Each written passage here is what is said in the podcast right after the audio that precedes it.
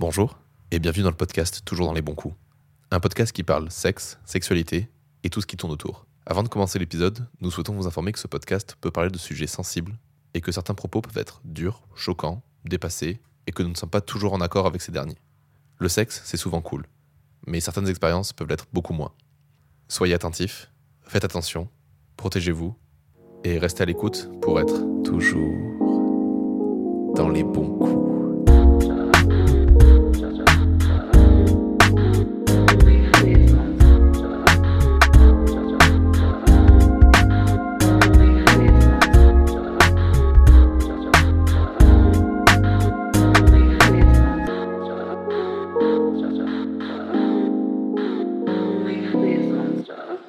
Bonsoir Robin Bonsoir Léane, et bienvenue dans un nouvel épisode 2. toujours dans les bons coups. Et on commence en beauté cette saison 3. Bah ouais, c'est super. Et on commence par quoi? Bon, on va commencer par des petites interviews de nous. Mais oui, c'est Ça va super être trop bien. Donc aujourd'hui on est réunis pour ton épisode. Aïe aïe aïe. Ça va être super. Ça va être très bien comme épisode. En sachant que de base on, vous- on devait vous, vous les, diffuser beaucoup plus tôt. On avait enregistré des épisodes. En juillet, fin Ouais. juillet, début juin, et en fait, euh, j'ai eu des gros soucis avec mes fichiers c'était corrompu. Voilà. On adore. dommage parce qu'ils étaient super. Donc euh, on a dû prendre un petit peu de temps pour que ça reste naturel et pas les en- réenregistrer tout de suite.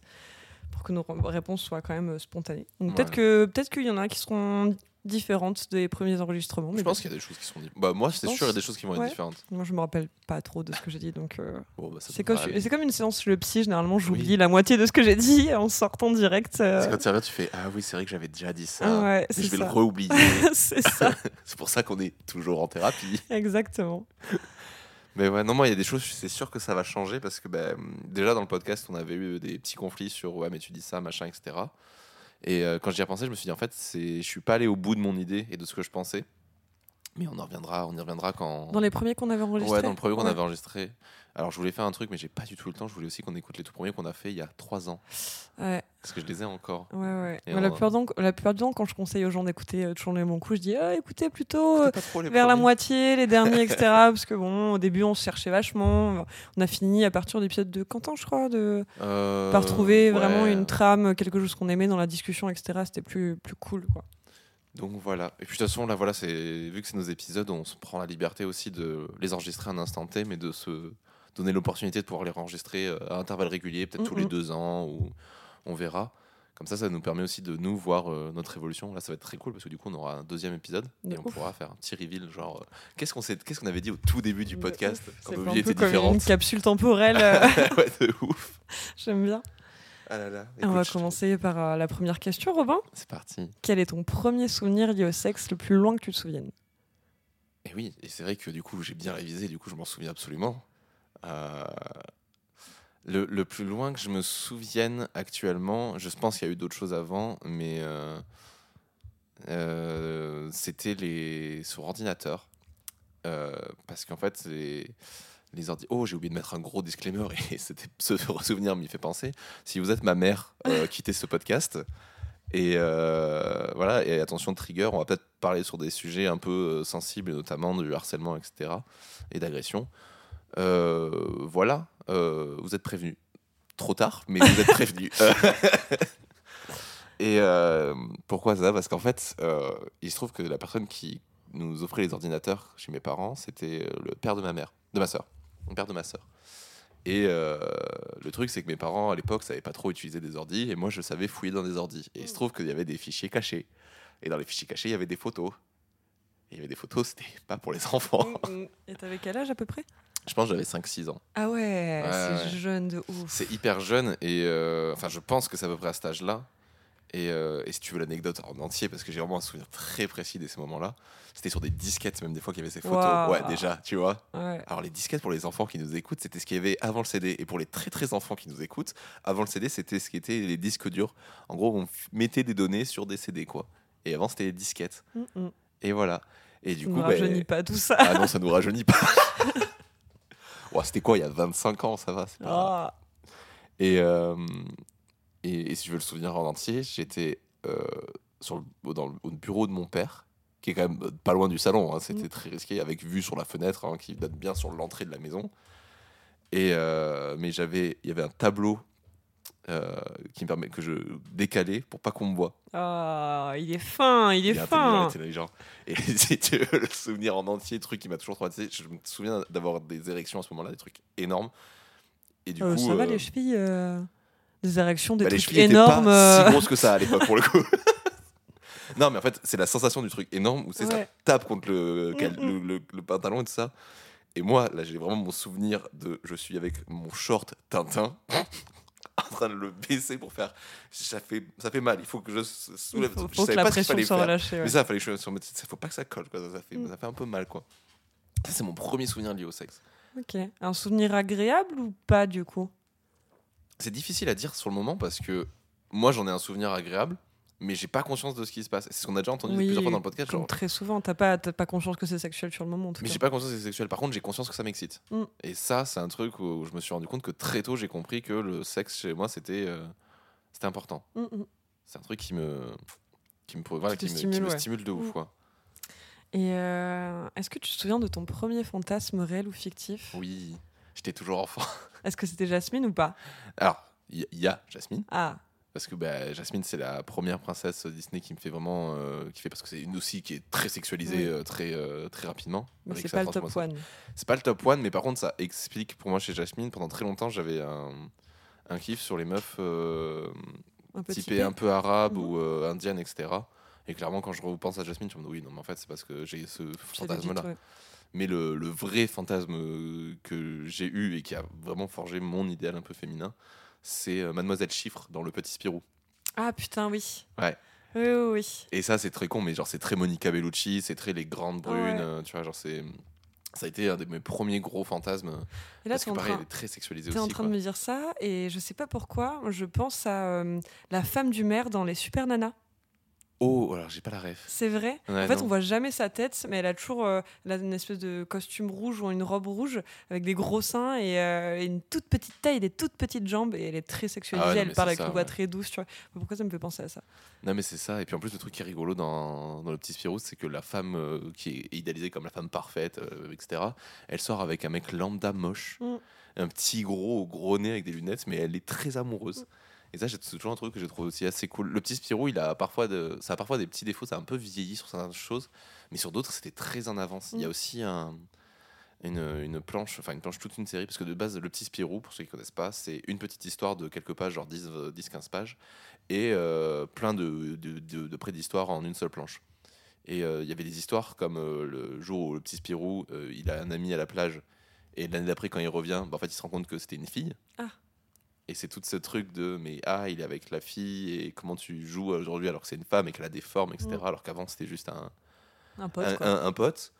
Et il y a aussi un épisode, euh, enfin un passage où euh, il est avec une, un monsieur et en fait il découvre que le monsieur. Euh, non, il est avec une dame. Et il se rend compte qu'en fait la dame c'est un monsieur qui se déguise en dame. D'accord. Et, et c'est hyper bien traité. Je trouve qu'il y a plein de choses qui sont bien traitées et d'autres choses qui sont traitées avec une innocence un peu un peu particulière. Il y a d'autres choses où je suis un peu en mode, c'est un peu limite. Mais je trouve bah, ça a mal vie. Ça passait. Il y a des choses qui passaient à l'époque. Il y a des choses sur lesquelles on était moins informé aussi. Mais il y a aussi plein de choses sur lesquelles ça, enfin, c'était vachement en avance aussi. Mm. C'est pour ça le petit Spirou, j'aime beaucoup. Euh, alors ça, effectivement, c'est pas le, c'est pas un Titeuf ou des trucs comme ça. Ou Titeuf, je trouve que c'est c'est plus décalé, mais c'est plus euh, intéressant d'un point de vue sexuel sur pour les enfants. Mais, euh, mais ce petit Spirou, il y a quand même ce dire là. Et puis c'est très, c'est très le fantasme aussi mm. de, de l'enfance. Et ça, j'aime bien. De toute façon, le Spirou, c'est super. Oui, je suis d'accord. C'est pas ce que j'ai le plus lu, mais, euh, mais c'est vrai que ça restait quand même un peu. J'avais Mélusine aussi. Ah, Mélusine. Mélusine, elle était, belle, oui. Ah je pense que mon amour pour les rousses, ça commence un peu comme ça. c'est pas Kim Possible? Non, j'aimais bien Kim Possible, mais pas. Mélusine, elle avait un petit truc en plus. Elle était mimes en plus. Euh, est-ce que tu peux nous parler de ton premier orgasme, donc euh, tout seul ou à deux? Ou à plus que deux? Euh... J'ai pas encore eu d'orgasme à plus que deux, donc euh, je peux pas encore en parler.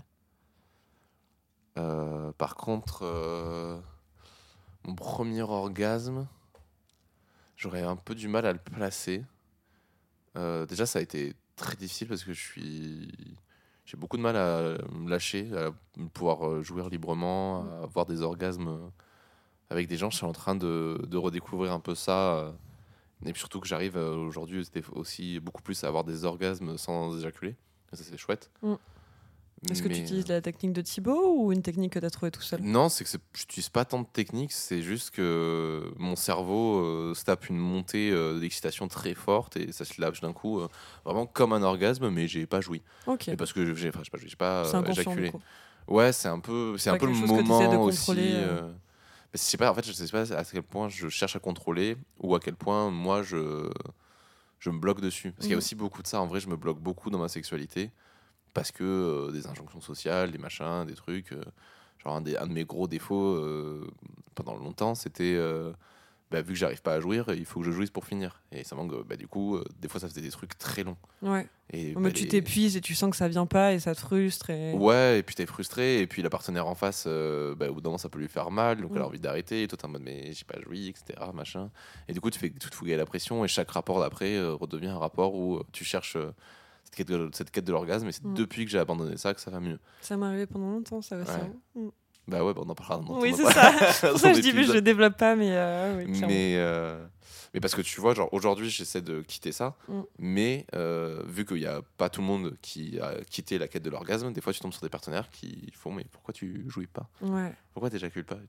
Parce que j'y arrive pas, mais c'est pas grave, ça veut pas dire que j'ai pas pris mon pied. Tu sais que euh, moi j'ai beau apprendre euh, des gens dans les podcasts, etc. Il y a même des moments où j'arrive et je me dis, mais c'est parce que je te donne plein de plaisir. Alors que je sais que c'est pas Ouais. le cas, tu vois. Mais quand t'es vraiment euh, né dans ce truc de, l'orgasme se finit comme le- quand l'homme jouit. euh, bah, c'est dur de s'en détacher et euh, nous on a beau faire le podcast on a beau euh, recevoir plein de conseils donner plein de conseils en fait les appliquer après c'est dur aussi tu vois Bah, et c'est généralement après l'avoir dit, je me dis, mais, mais ta gueule, en fait, juste, bah, je vais arrêter de te le dire parce qu'on n'a pas besoin de ça, tu vois. Bah, Il y a un truc en plus, alors là j'écoutais dernièrement, il y a les filles de Tard l'époque qui ont sorti un épisode sur, sur le, côté masculin, le patriarcat et tout ça, et, euh, la déconstruction. Il y a un truc sur lequel je suis très mitigé sur ce qu'elles ont dit. C'est pas grave ou quoi, mais c'est juste en mode, tu peux pas, on peut pas se définir comme déconstruit quand on fait partie des premières générations qui commencent à y réfléchir. Et, euh, et surtout, il n'y a rien qui est mis en place, qui est concret, qui fait qu'on sort de ce, de ce patriarcat, de cette déconstruction. C'est quand même encore un privilège de pouvoir être déconstruit, et enfin d'être en déconstruction. Et tu vois, c'est tout con, mais genre, euh, moi je me suis déjà pris des reproches de euh, oui, mais t'as un mec qui dit qu'il a plein de valeurs et plein de trucs, et au final, euh, et au final, voilà. Et tu fais, mais oui, effectivement, j'ai merdé. Mais enfin, vous me le dites, je vais pas être en mode, mais non, pas du tout. Enfin, je Mhm. le prends comme effectivement comme un échec. C'est je suis en mode putain là, j'ai pas fait ce qu'il fallait que je fasse. Mhm. J'ai mal agi, j'ai machin. mais parce que truc que je recommande pas du coup à la fin de ce podcast, euh, la dépression et le sexe, ouais, évitez. Mhm. Voilà, ça ne va pas ensemble. Voilà, vous faites plein de bêtises. Donc, euh, donc c'est, je sais plus trop où j'allais avec ça, mais c'est tu vois genre, euh, il faut pour moi c'est ça, c'est qu'il faut faire attention quand on parle de de déconstruction et de ton rapport à la sexualité, comme on dit nous sur le côté, on donne plein de conseils, etc. On est peut-être même les premiers à pas les appliquer parce qu'on n'y arrive pas encore, et Mm. c'est normal. Et il faut faire Ça laisser respirer, temps, ça va ouais. prendre du temps.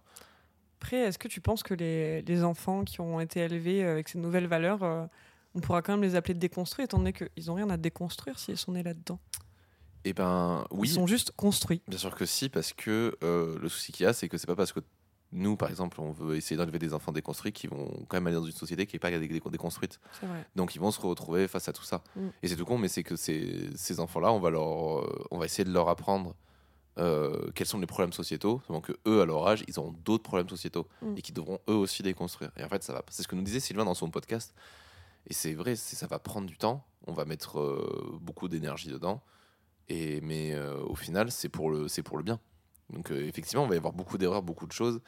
Et On apprend de ses erreurs, de toute façon. et voilà, mais on apprend, et on apprend surtout des erreurs communes. Et Mm. c'est ça qui est important. Et surtout, c'est dire à quelqu'un qu'il a merdé, c'est important, mais le rejeter pour autant, je sais pas à quel point. euh, Je sais pas à quel point faut, tu vois, genre faut mettre des limites. Ça Il y a- dépend, il y a ça des dépend de la merde aussi, ouais. Ça Ça, dépend de la de la merde, qui a été faite. euh. Bah, euh, c'est la limite, c'est la différence. Putain, je sais plus comment on dit entre une infraction et un délit. Mm. Et c'est vrai que sur les problèmes euh, sexuels, c'est très, compliqué parce qu'on n'a pas encore mis de limites concrètes. Il y a des choses qui sont illégales, mais elles sont illégales d'un point de vue juri- juridique. Tu vois, genre une fille, une fille euh, passée 13 ans, elle est censée être euh, responsable de toute sa vie sexuelle. 15 Je sais pas si- Ah non, il voulait le passer à 13, mais je crois que c'est encore à Non, 15. c'est pas passé, ouais. Pas passé. Mais tu vois, mais déjà, c'est n'importe quoi. Enfin, tu dis pas à quelqu'un de, 10 de 15 ans, au-dessus de 15 ans, qu'elle est responsable de sa vie sexuelle. C'est hyper facile de manipuler quelqu'un de 15 ans. De ouf. Donc il y a tous ces trucs-là qui sont un peu encore un peu complexes à mettre, et c'est pour ça qu'il y a plein de gens qui se battent et qui militent, et que, et que c'est important. Par contre, je suis toujours autant d'accord avec la divergence d'opinion. Tu vois, genre on parle beaucoup des, des extrêmes et qu'on dit qu'il faut pas trop donner la parole aux extrêmes. Moi, je suis pas forcément d'accord dans, la, dans les milieux militants, parce qu'en fait, c'est le contraste entre les militants et les modérés qui nous permet d'avancer. Oui. Voilà. En fait, tant que le débat est ouvert, ça amène forcément vers quelque chose de bien, tu penses? Bah, je pense oui, parce que que des gens, par exemple, militants actuellement gueulent sur des choses qui nous nous paraissent secondaires, ça fait que tant qu'ils gueuleront dessus, c'est-à-dire qu'on saura qu'il y a toujours un problème là-dessus. Et que bah, on va y aller petit à petit sur toutes ces choses-là, euh, on va les rapprocher, et tu vois, genre, parce que effectivement, moi je vois beaucoup des gens qui gueulent, par exemple, il y a eu l'affaire euh, Squeezie il y a pas longtemps sur le fait qu'il y a eu du, du cyberharcèlement. Euh, pour Manon Lanza. Pour Manon Lanza, voilà. Et que Squeezie a réagi, et il y a plein de de personnes qui ont râlé en disant oui, mais ce que fait Squeezie, c'est pas assez. Oui, j'ai vu ça. Et euh, euh, ou alors que c'était pour la com, etc. Euh, alors, bah écoute, pour la com, tant qu'il le fait, franchement, je trouve qu'il l'a bien fait en plus parce qu'il a remis les gens à sa place. Il n'a pas pris de pincettes et moi, bah, j'ai trouvé ça plutôt adapté. J'ai trouvé ça pas mal, mais par contre, je suis allé voir les critiques qui lui ont été faites et il y, en a, y en a une qui a très bien résumé ça et je sais plus comment elle s'appelle. Par contre, je crois que c'est Lisa, quelque chose sur, c'est sur Twitter. Je vais pas, c'est sur Twitter pour mm. retenir le nom des gens. Et euh, elle avait dit un truc, elle fait Oui, ton message il est bien. Maintenant, il faut qu'on parle concrètement de toi qui veux faire avancer la cause féminine. Et elle parle de ses dix dernières vidéos. Et dans ces dix dernières vidéos, il y a que des mecs invités. Et on raconte que des histoires d'hommes. Et elle raconte un peu ça. Et c'est vrai que c'est tout con, mais genre, c'est en mode Oui, euh, il faut arrêter de cracher sur Squeezie parce que euh, ce qu'il a fait est une bonne action en soi. Il est en train de parler de cyberharcèlement. Il a quand même un grand public, il a une grande audience. Mais effectivement, il peut faire mieux. Et c'est ça qu'il faut dire comme message. Alors, il peut faire mieux, mais on peut pas demander aux gens d'être parfaits. Là, non, bien sûr que non. Il invite des. Enfin, lui comme les autres d'ailleurs. Euh, c'est comme si là, euh, moi j'aide, j'aide une mamie à sortir du bus ou à traverser la rue. Je me dis, ouais, mais euh, t'as pas aidé le papy qui était derrière? Ouais, non, bien bah, sûr. Ouais, mais j'ai fait ce que je pouvais, donc bah, petit à petit, je fais des bonnes actions, tu vois. Pour moi, c'est pareil, tu peux pas reprocher à quelqu'un de pas faire assez. C'est de faire déjà, c'est plus que certaines personnes. Mais tout à fait. Mais c'est moi, c'est pour ça que on, je. On s'éloigne du sujet, mais le, débat, le débat est ouvert. Le débat est ouvert. Tout à fait. Euh, est-ce que tu te masturbes et si oui, avec quel support Non, absolument pas. Ah super, moi non plus, jamais. je suis très simple. ma mère n'écoute pas ce podcast, je peux le dire. Oui, oui, bien évidemment, je me masturbe, je me masturbe même des fois beaucoup trop. Et euh, qu'est-ce que c'est trop Qu'est-ce que c'est trop euh... Tu te bats sur quelle échelle? Trop pour moi, c'est pas une quantité, tu vois. C'est plutôt le fait que je vois si ça a un impact sur ma sexualité ou pas. Et et surtout, là, le truc que je suis un peu en train de, de redécouvrir, entre guillemets, parce que je, je, le savais un peu, mais je l'ai bien enfoui dans ma tête. Euh, il y a une différence entre euh, ma masturbation, le sexe pour donner du plaisir et le sexe pour prendre du plaisir. Et je me rends compte mhm. que la manière dont je me masturbe et la manière dont je donne du plaisir sont plutôt liées, alors que la manière dont moi j'aime recevoir du plaisir, c'est pas la même chose. Pour toi, quand tu te masturbes, c'est censé être un moment pour toi? Ouais, mais. Euh, Genre où tu es censé penser qu'à toi, c'est purement égoïste, donc c'est dans le bon sens du terme, du moins. C'est dans le bon sens du terme, mais le problème, c'est que. Du self-care, quoi. Alors, c'est du self-care, et euh, je vais pas non plus dire que je regrette mes masturbations, tu vois, c'est pas ça non plus. Mais c'est plus le côté. Euh, déjà, le problème est que la masturbation, j'arrive pas à l'arrêter sans porno, et ça, c'est un gros problème. Et je me rends compte que je suis hyper encore biaisé par ça. Mm. Et ça me rend ouf parce que j'ai beau essayer d'arrêter, j'arrive pas à me dire non, mais là, si je me branle, il faut que je m'allume un porno parce que mm. sinon, je. Alors que bah, on en parlait dans les autres podcasts, j'avais des phases où j'essayais d'arrêter, où j'essayais de me concentrer euh, sur moi, sur mon plaisir, sur tout ça.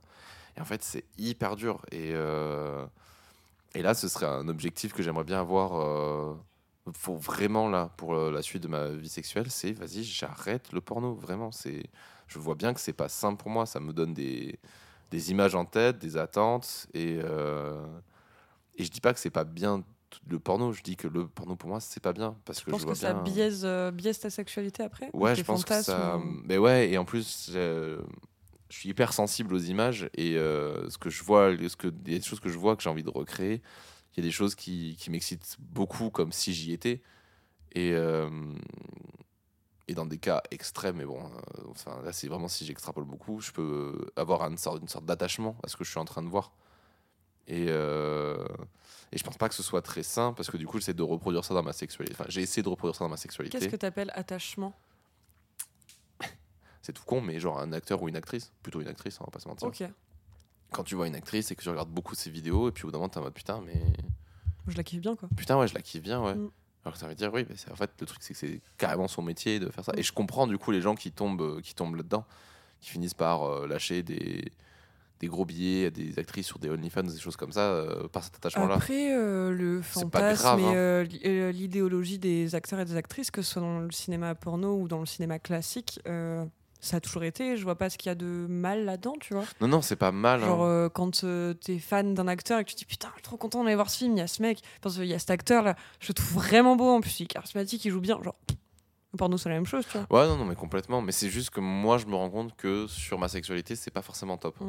Je pense Mais, que, après, c'est un conseil de. Enfin, c'est de la psychologie de comptoir, hein, mais euh, euh, je pense que c'est bien que tu travailles là-dessus, mais qu'il faut que tu te déculpabilises quand même de certaines choses, Oui, oui, complet. Mais de toute façon, bah, là, c'est le travail et Il y a deux, trois idées que j'ai en tête pour aussi m'aider à, à arrêter, à arrêter un peu tout ça. Et déjà, ce que j'aimerais beaucoup, c'est recevoir des gens du milieu du porno pour euh, qu'on en discute. Qu'on discute de ça, parce que moi, je me rends bien compte que là, en ce moment, je suis en mode putain. euh, Je dirais pas que le porno me pourrit la vie, mais c'est plutôt que je suis en mode j'arrive pas à m'en détacher, je sais pas comment faire. Et ça, ce un serait un truc. euh, Ouais, peut-être. Même si lui te dit, bah, monsieur, vous n'êtes pas addict, bah, peut-être qu'il aura quand même des conseils euh, euh, pertinents, tu vois. Ouais, non, c'est pas faux. C'est pas faux. Je demandais, je demandais à mes colocs. Et- Ils sont tous les deux addictologues. Pas con. Et, euh, et en quoi ça a un impact du coup sur ta sexualité Juste parce que tu n'arrives pas à reproduire certaines choses ou sur d'autres Non, c'est pas que j'arrive pas à reproduire certaines choses, c'est plutôt que euh, ça me crée des attentes que j'ai pas. D'accord. Tu vois, c'est le côté genre. euh, T'as trop envie de faire une pratique et tu sais que dans la vraie Bah. vie, c'est pas vraiment réalisable, quoi. c'est tout bête, mais moi, une pratique que j'adore recevoir, par exemple, c'est la fellation. Et euh, dans les pornos, on va pas se mentir, c'est quand même un truc très excitant, c'est que très vite on commence par de la fellation et il y a beaucoup euh, ce côté presque un peu soumission euh, de la femme qui donne du plaisir à l'homme. Et dans la vie, dans ma vie plus courante, c'est assez rare que ça arrive pour diverses raisons, que ce soit des partenaires qui soient un peu timides, euh, des partenaires qui aiment pas ça, Mhm. etc. Et, euh, et des, des fois, moi, je suis un peu en mode putain, j'aurais bien aimé recevoir ça, quoi. Mhm. Alors, j'en parle, on en discute, mais, euh, mais vu que dans, dans ce que je consomme, c'est pas li- obligatoire, mais c'est limite obligatoire, et je peux avoir cette, euh, ce truc-là de- Frustration. cette frustration-là, ouais. Ok, je capte. Ou alors après, des fantasmes que je me trimballe depuis des, des années et des années, où je suis en mode putain, mais là, j'aimerais bien les faire, quoi. Mhm. Genre le plan A3, euh, c'est vraiment, je suis en mode putain, mais je. bah, j'aimerais bien le faire. Et tu penses que si tu regardais pas de porno, t'aurais pas ce genre de fantasme-là? Je pense que je Peut-être moins de frustration? moins de frustration, mais surtout moins d'accroche. Ok. Tu vois, je serais plus détaché. Et Moins dans gros- l'attente. Ouais, moins dans l'attente de ça. Et surtout, ça m'éviterait aussi de me poser des fois des mille et une questions de mais euh, euh, est-ce que j'ai assez de partenaires? Est-ce que j'ai envie de Mhm. continuer à faire plein de choses? Ou est-ce que la sexualité que j'ai me convient en fait? Et ça, c'est une Mhm. question que je me. Je dirais pas que je m'autorise pas à me la poser, mais je me la pose pas en soi. Alors que je devrais m'autoriser à me la poser. Est-ce Mhm. que la sexualité que j'ai me convient? Et? Je sais pas. Très bien. C'est en cours d'acquisition Voilà, j'ai l'impression que oui, mais euh, j'y réfléchis encore et je crois que j'ai encore envie de faire. euh, À tes attentes, tes les choses. besoins, etc. Ouais, complet. Ok. Euh, Est-ce que tu peux nous parler de l'éducation sexuelle que tu as reçue ou pas reçue? Je n'en ai pas reçu. D'accord. Enfin, je sais pas si j'en ai pas reçu, mais euh, celle que, ce que j'ai reçu est très classique et très euh, dans le pas, la- pas le flip, mais dans la protection, le Mm. machin, etc. Très peu dans le. Le faire attention, mais pas le faire plaisir. Voilà, c'est ça. De faire attention et, euh, et de se protéger, mais C'est déjà ça. Ouais, mais tu vois, j'ai pas eu forcément de documentation parce que c'est quand même très compliqué. Genre, tu vois, genre, tu vas pas, tu vas pas dire à tes enfants, euh, bon, vous pensez bien caresser le clito, euh, Mm. les couilles, vous les oubliez Oui, pas. bien sûr. Non, tu, mais t'as envie de dire, mais qu'on nous dirige vers des choses qui nous, à un certain âge, qui nous permettraient de nous instruire, Il y a de beaucoup de choses qui sont très adaptées en plus. euh, Ouais. Moi, j'avais j'avais reçu le. euh, bon, il y avait le Dico des filles avec des conseils à prendre ou à laisser, mais euh, il y avait un livre. euh, je, alors, je, je l'ai encore vu au travail il y a pas longtemps. C'est pas un livre, c'est un petit, un petit prospectus, un petit. Ouais. Voilà, un, un docu, quoi. Et euh, où il y avait plein de questions sur la sexualité, sur les règles, sur le plaisir, euh, le clitoris, la verge, comment ça marche, etc. Et c'était plutôt bien fait. Et c'était plus pour les. euh, ah, les 12-16 ans, je dirais, ou les 12-18 ans, Ah, tu c'est vois, bien. mais euh, ouais, 14-18 ans plutôt. Mais, euh, mais c'était plutôt bien fait, ouais. Et donc il y a de la, documenta- de la documentation, tu vois. Ça existe en fait. Bah, Il y a de la documentation qui existe, mais le truc aussi, c'est que tu vois, genre, t'as envie de dire, mais on est des, des enfants d'Internet, on aurait dû euh, pouvoir chercher ces conseils-là, déjà nous à notre époque.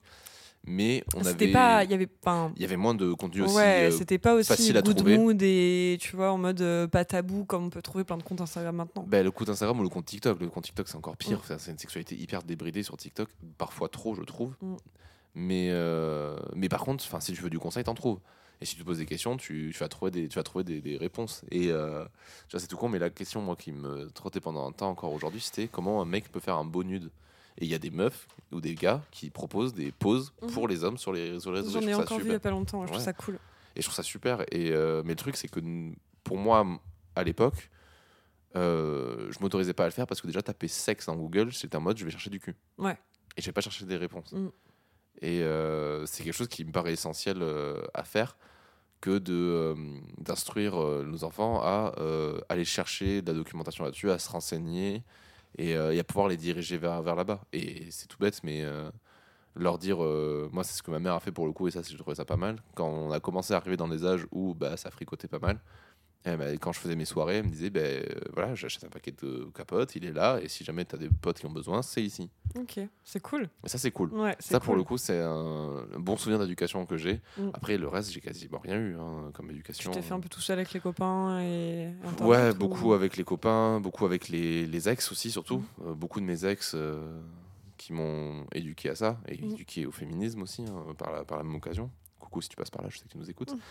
Mais, euh, mais, euh, mais oui, non, c'est. Et puis encore, et encore aujourd'hui, tu vois, parce que des, des coups d'un soir ou des histoires qui.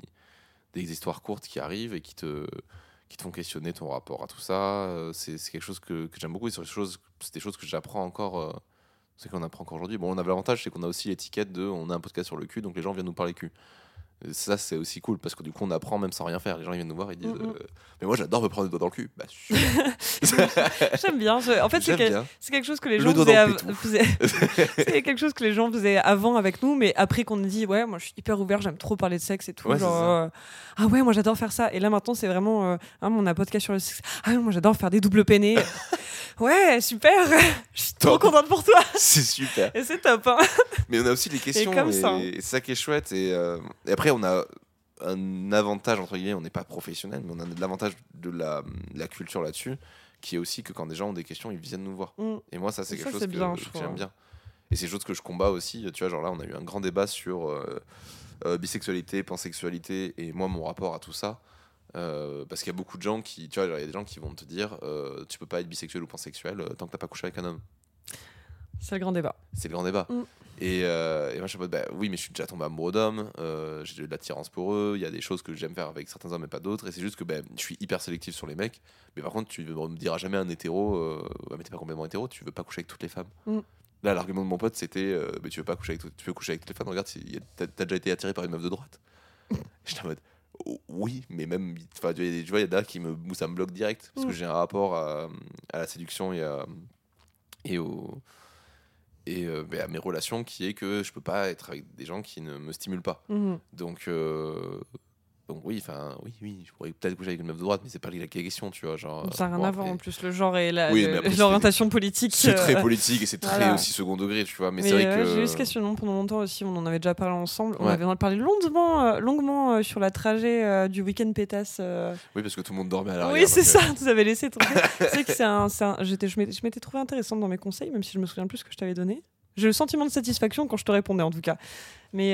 Tu répondais bien, tu répondais bien. Merci. Geste de cheveux qui ne se voit pas. Slay bitch.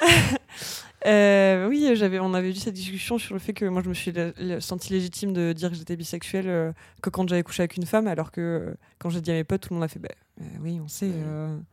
Bah oui, mais maintenant je peux le dire vraiment. Alors que en fait, avant j'étais tout autant légitime. Juste après, je dis ça maintenant que je l'ai fait, mais c'était pas mon discours avant ça, donc je comprends totalement ta- ton point de vue. Mais après, c'est, c'est en fait. Est-ce que tu as vraiment besoin d'une légiti- légitimité? Est-ce que tu as besoin de preuves dans ta sexualité, tu vois? Non, et puis en plus, moi, enfin. c'est ça que je t'avais répondu. Ouais. C'est est-ce que tu as vraiment besoin de te coller des étiquettes? Alors, euh, et à, à ça, la réponse, moi, pour moi, est toujours la même. Euh, non, se coller des étiquettes n'est pas obligatoire, mais si ça peut aider à avancer, faites-le. Oh, mais là, est-ce que ça va t'aider à avancer, toi? Moi, je pense qu'on s'en fout un peu.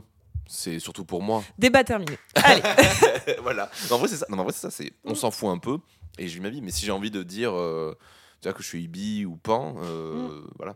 La vraie terminologie, c'est était hétéro biromantique. Waouh, ça va. C'est hyper long. Oui. C'est bon. Enfin, est-ce qu'on peut juste pas dire euh, pansexuel Voilà. Oui, oui, oui, c'est très bien. Parce que bon, si après on peut rentrer dans le débat. si vous Oui, après, il y a le débat de est-ce que la bisexualité existe vraiment, étant donné qu'il y a la pansexualité. Il y en a plein des débats là-dessus. Mais, euh, Ben, pour moi, il y a une vraie différence concrète qui est que la bisexualité, tu es attiré par le genre de la personne, alors que la pansexualité, tu n'es pas forcément tu n'es pas attiré par le genre, mais par la personne. Quand tu es bisexuel, c'est parce que tu aimes et les hommes et les femmes, pour leur genre, pour ce qu'ils sont. non, alors je les aime pas pour leur genre. Et ben, du coup, dans ce cas, pour moi, c'est plus pansexuel. Moi, j'ai pas envie de rentrer dans ce débat parce mais que voilà, je m'en fous. mais, euh, mais en- alors, Mais, euh, très oui, honnêtement, on s'en oui, fout, hein, oui, je vois ce que tu veux dire. chacun se définit comme il veut. Euh, est-ce que tu as vécu plus- plusieurs premières fois? Et euh, c'est le cas, est-ce que tu peux nous parler de celle que tu considères comme ta première fois? Euh, ma v- vraie première fois, je Ouais, déteste cette fois expression. pénétrative Euh, ben, ben, pas vraiment en plus. Donc, euh, ma première fois qui était ma, mon premier rapport sexuel euh, concret avec une femme, euh, j'avais euh, 17 ans. Ah, tu vas, tu vas encore faire des bruits de, de bébou. Mm. Est-ce que tu la connais cette histoire? Euh, Peut-être. C'était, J'avais 17 ans. Euh, moi, il faut savoir que j'ai eu, un- eu des histoires. euh, plutôt enfin une relation compliquée avec les femmes je suis ce qu'on aurait pu appeler à une époque un, un incel un éternel célibataire Ah, Incel, pour moi, c'est vraiment euh, haine des femmes. euh, Mais parce que ça finit par euh, créer ça, vu que tu es ouais, l'éternel célibataire. euh, voilà. c'est l'idée qu'on en a maintenant. et, euh, et le truc, c'est que bah, c'était ça, en fait. J'étais. euh, Mais on en parlait en plus avec je sais plus qui il y a pas longtemps, parce que c'était le côté, euh, vu que t'es gentil, euh, t'attends euh, que une récompense. Oui. Et euh, c'est parce que dans l'éducation, moi je pense que ça vient de l'éducation, le côté, euh, si t'es gentil, euh, bah, par exemple, si t'es gentil, t'auras un gâteau, t'auras Mm, mm. une surprise, t'auras un machin. Et donc, du coup, moi je suis en mode, bah, si je suis gentil, normalement la fille elle va m'embrasser à la fin. Non! Ça ça pas comme juste ça. être normal. ça ne pas être gentil, c'est normal. Et, euh, et donc pendant très longtemps, j'avais. ben, en fait, j'ai longtemps été quand même catalogué comme le gars gentil, comme euh, le mec sympa. Euh, après, j'avais pas de style, euh, j'étais pas spécialement beau, je prenais pas soin de moi. Il y avait- il y avait tout ça aussi. hein. Enfin, si je me- quand je me revois au collège, je suis en mode non, mais personne tombe amoureux de cette personne. Mm. Sauf apparemment d'autres- gens qui m'en ont parlé après, c'était très rigolo. Euh, dont euh, Gaël, que qu'on embrasse, qui m'avait dit Mais non, t'es- trop mignon avant. Je me mais arrête, c'est faux. J'avais une touffe de cheveux, on aurait dit, je sais pas, un palmier, c'est pas Ah, possible. tu es dur. Non, je suis un peu dur. En plus, c'est le moment où j'ai commencé à plaire aux meufs quand j'ai commencé à avoir ma touffe palmier. Donc, Ah, euh, tu bon, vois comme quoi. Et donc, du coup, à cette période-là, avec ma touffe palmier, j'ai rencontré une, une fille qui était l'amie d'une très très bonne amie à moi de l'époque, euh, une, fille avec qui j'étais au lycée depuis deux ans, et qui était, en plus, c'était la copine d'un de mes meilleurs potes de, lycée, donc vraiment, on était très soudés. Et en fait, elle a une amie à elle qui est, qui est venue euh, en campagne, euh, dans notre charmante bourgade. Et on a fait la fête, et on s'est embrassés, et on a passé la soirée ensemble. Et je lui ai proposé de revenir, de venir le lendemain ou le surlendemain, je sais plus, chez mes parents, en lui disant oui, il y a la piscine, on peut passer un moment ensemble, et vous pouvez rester dormir si vous voulez, ce sera chouette. Et du coup, c'est ce qui s'est passé, on a mangé ensemble, etc. On a dormi et on a commencé, parce que j'avais un peu le principe de je ne couche pas le premier soir. Mm. Qui, voilà, qui m'était inculqué par en mode euh, good, good boy, don't sleep euh, on the first night, tu vois. Mm. Et tu fais. Alors, ça, je l'ai plus respecté après. On va pas se mentir, au bout d'un moment, j'ai fait Oh, j'ai faim. Tout le monde t'a faim, j'ai faim. Bon, ben mangeons, on va pas attendre. Ce jeu marche comme ça. voilà. Si on peut attendre, attendons, mais si on peut pas attendre, on va pas. Voilà. Et, euh, et du coup, ben, on s'était revu le deuxième soir et on avait commencé à, à faire des trucs. Et en fait, euh, j'avais pas réussi à aller de... j'avais pas réussi à faire la pénétration parce que j'ai, je pense, trop de stress et que Mm, je mm. comprenais pas. Il y a aussi ce truc rigolo de j'ai compris plus tard que le vagin, c'est l'entrée du vagin, c'est plus bas. Et je pensais que c'était plus haut. Et du coup, j'ai essayé de rentrer. J'étais en mode, mais je rentre pas au bas. Enfin, ça veut pas rentrer. Ouais, y a pas de il- trou, Il y a eu un jour avec une meuf avec la- ma première fois pénétrative où elle est descendue plus bas. J'ai fait, ah, c'est là Ah, j'ai compris, ça y est. Ah, c'est cool ah, ah, ah. Et, euh, et du coup, beaucoup de pression. Et en fait, j'ai complètement craqué parce que j'étais en train de tomber amoureux de cette meuf-là. Oh, Ouais, tu vois, je t'avais dit oui, des de souviens de bébou. cette histoire. Et que cette fille-là habitait à 900 km d'ici. Ouais, et que m'avait bien fait comprendre que non, on n'aurait pas d'histoire ensemble et que ça va s'arrêter là. Mm. Et c'était hyper triste parce que elle, tu sentais que elle, euh, elle s'était retrouvée dans une situation qui l'a dépassée parce Mm. qu'elle pensait pas que ça allait jusque là. Moi, j'étais au fond du saut en mode bah c'est pas top, mais c'est deux mois, un- deux ou un mois ou deux mois plus tard où j'ai rencontré euh, Gaël pour la première fois. Et où on a, après, on a passé trois mois à se parler sur Facebook, euh, à se faire des conneries et tout ça. Mm. Et on s'est revus après sur Bordeaux, etc. Mais oui, non, c'était. Cette première fois-là, elle était très. euh, était très touchante, très douce. Et ben, vu que c'est mes premières expériences, ça me reste gravé à jamais. Mais. Mais je suis en mode, c'est pas, c'est un moment où aujourd'hui, quand je me revois, j'ai un peu sais, ce côté. euh, T'as le Robin, euh, genre plein de partenaires, qui a trop kiffé et tout. Et je- moi, je, quand, je suis en mode, quand on me dit oui, euh, quand je dis ouais, j'ai couché avec beaucoup de gens, on est en mode, waouh, c'est, c'est fort. Et moi, je, je regarde le petit là, de, 10 de 17 ans, et je suis en mode, mais vous savez pas d'où je viens, quoi. Enfin, moi, je suis pas. un homme- galéré je avant. suis pas un homme à femme, quoi. Mm. Enfin, je.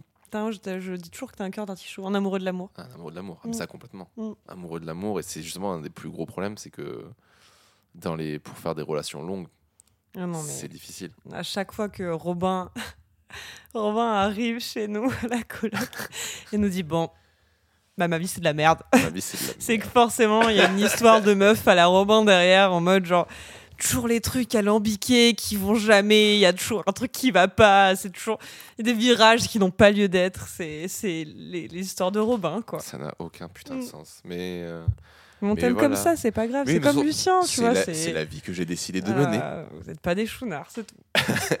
Ça va, en vrai, euh, j'ai des histoires, mais euh, je trouve que j'ai quand même assez de chance. Déjà, j'ai pu avoir des belles histoires aussi. De ouf. J'en ai C'est pas le cas de tout le monde. deux ou euh, trois belles histoires déjà, Mm. vraiment qui ont duré un moment.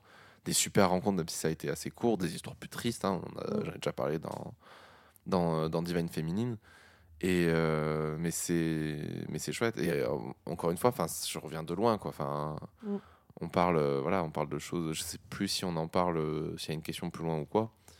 Mais outre le fait que je plaisais pas aux meufs et que j'avais ces histoires de quand j'aime une meuf, elle habite à l'autre bout de la France. Euh, Il y avait aussi toute la période collège où euh, ça a été euh, harcèlement et, et agression, euh, Mm. et agression sexuelle qui m'ont forcément euh, matrixé la tête euh, derrière. Si je me euh. rappelle, du coup, t'en avais parlé dans le premier. Ouais. J'en ai parlé dans le premier. C'était dur de d'en parler au premier, maintenant il faut que t'en reparles. C'est super. Enfin, si tu veux, après, t'es pas bien obligé. sûr, Si bah, tu trouves que c'est important de le mettre là-dedans. euh, Mais pour moi, c'est important parce que ça explique beaucoup de choses et le, notamment le fait de déjà de pas comprendre euh, ce qu'est une agression. Et En plus, la, que- la question d'après, c'est de la pression sociale. Donc pour moi, Ah ça bah. rentre là-dedans. La pression sociale, parlons-en. On en a parlé déjà un peu hier. Euh, tu vois, par exemple, sur le fait que j'ai pas, je suis pas légitime de, de me dire euh, bi ou quoi que ce soit. Il Mm. y a de la pression qui rentre dedans. Alors sociale, bon, mon pote a rigolé à ma gueule quand j'ai dit ça. Bon, forcément, quand t'es racisé, c'est compliqué de te dire, Ouais, j'ai une pression sociale sur le fait que j'ai pas le droit de dire que je suis gay. Mm. Mais euh, t'as une pression sociale à pas, à pas pouvoir dire que t'es gay. Parce que euh, quand t'as entendu depuis euh, ta plus tendre enfance, euh, bah, si t'es gay, je te renie limite. Et on a eu ce débat avec un jeune il y a pas longtemps. Ouais. euh, un jeune euh, dont je m'occupe au travail du coup et euh, qui me disait mais moi je comprends pas parce que bah on s'en fout que les gens ils soient gays ou pas ils devraient pouvoir le dire je dis mais tu sais tout le monde n'a pas de la chance d'avoir une famille qui soutient qui est là des amis qui comprennent etc il y a des gens qui sont rejetés il y a des gens qui finissent à la rue. Heureusement il y a des super assos pour leur venir en aide. Mais Enfin, il y, a- il y a des gens voilà, qui n'ont pas cette possibilité, cette possibilité là. Et ils comprenaient pas. Ils me disent mais moi je comprends pas. euh, Tout le monde devrait pouvoir dire. Je oui mais, oui, Oui, mais c'est pas le cas de tout le monde, tu sais. Mais tu es quelqu'un de bien, Par cool. religion, par culture, par euh, famille, euh, des fois c'est compliqué de, de dire les choses Bah, c'est et de vraiment assumer qui tu es. Et euh, dans, dans mon cas, euh, j'ai jamais pu. euh, Enfin, j'ai toujours eu cette pression-là de les PD, c'est les PD, tu vois, pour dire vraiment les mots crus. Hein, Mmh. c'est C'est comme ça que c'est dit la plupart du temps. Ah, mais complètement. Hein, et puis. Et t'as cette pression-là de pas pouvoir se sentir libre de bah, si jamais. Mais si jamais je le suis, tu vois, genre si jamais j'aime un homme, euh, donc ça veut dire quoi? Ça veut dire que je vais être obligé de le cacher, etc. Mm. Et c'est ça un peu qui m'énerve aujourd'hui dans, dans ma bisexualité, entre guillemets. C'est que, bah oui, euh, j'aime beaucoup plus les femmes, et oui, euh, c'est peut-être euh, du 90-10%. Mais euh, ce 10%-là, j'ai pas envie de, de pas l'assumer et de le cacher. quoi. Enfin, il y a... freiner si jamais un jour il y a un homme si- qui te voilà. plaît. euh. Alors oui, je suis beaucoup plus exigeant envers, envers les hommes, mais bah, déjà j'ai envie de dire comme 95% des gens qui ont des relations avec les hommes, Mm. ils sont exigeants avec, Mm. parce qu'ils sont chiants les hommes.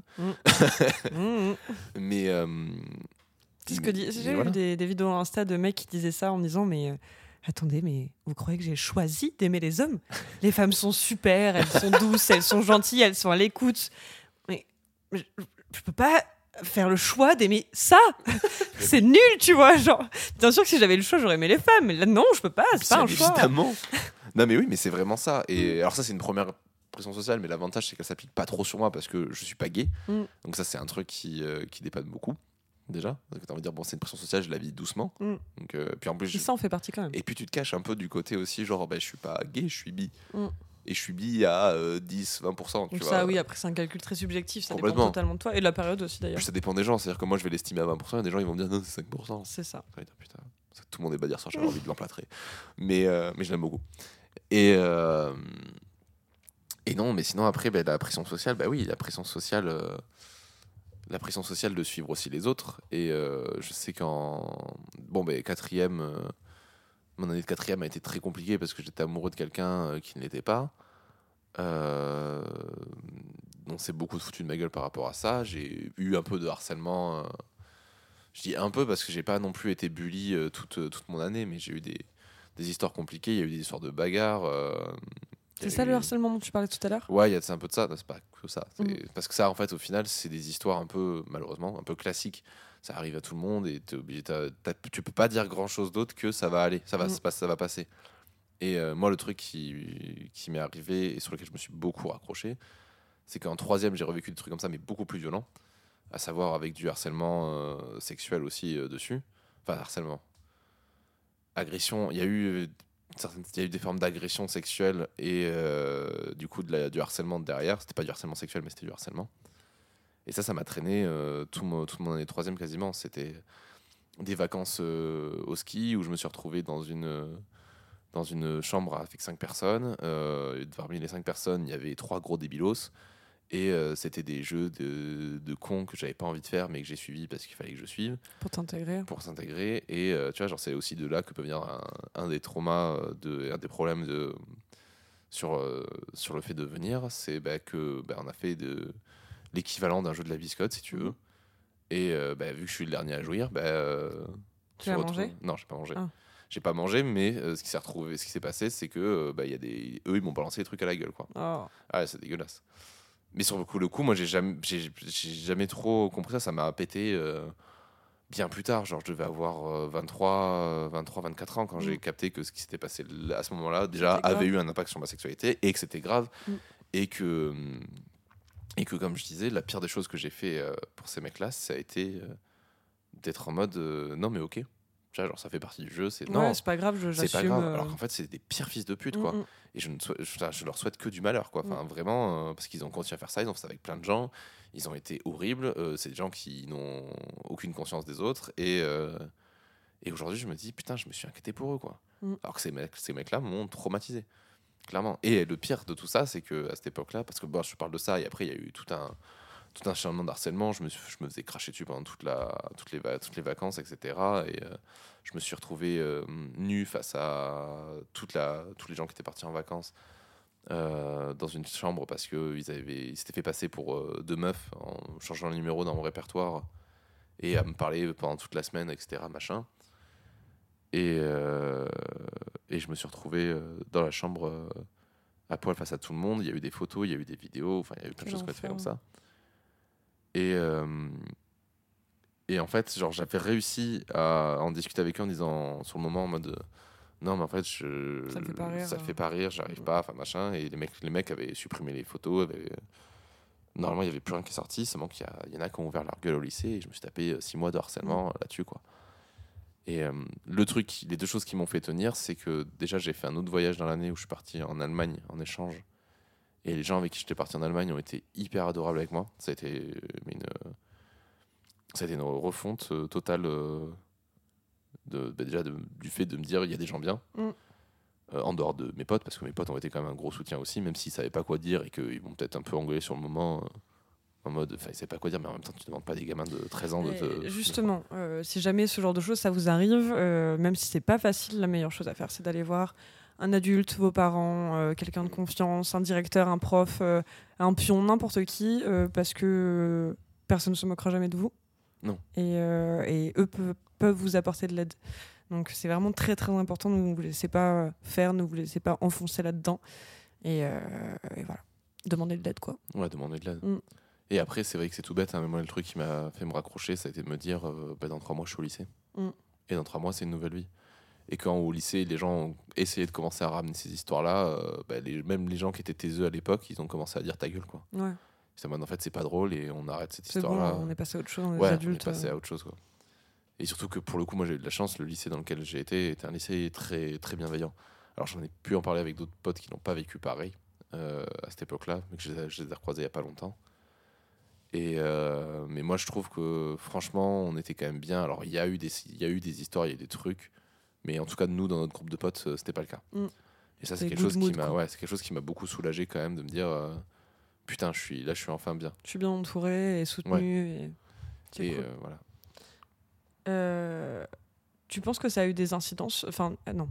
Tu as dit que ça avait eu des incidences sur ta sexualité, donc Ouais. notamment sur le fait de pas venir. Tu penses qu'il y en a eu d'autres ou pas? De ces histoires-là, je sais pas. Euh, je pense que quelque chose que j'ai eu beaucoup de mal à et que j'ai encore du mal aujourd'hui à régler euh, vient de mon problème euh, de mon rapport à la séduction. Euh, Mm. J'adore séduire, j'adore plaire.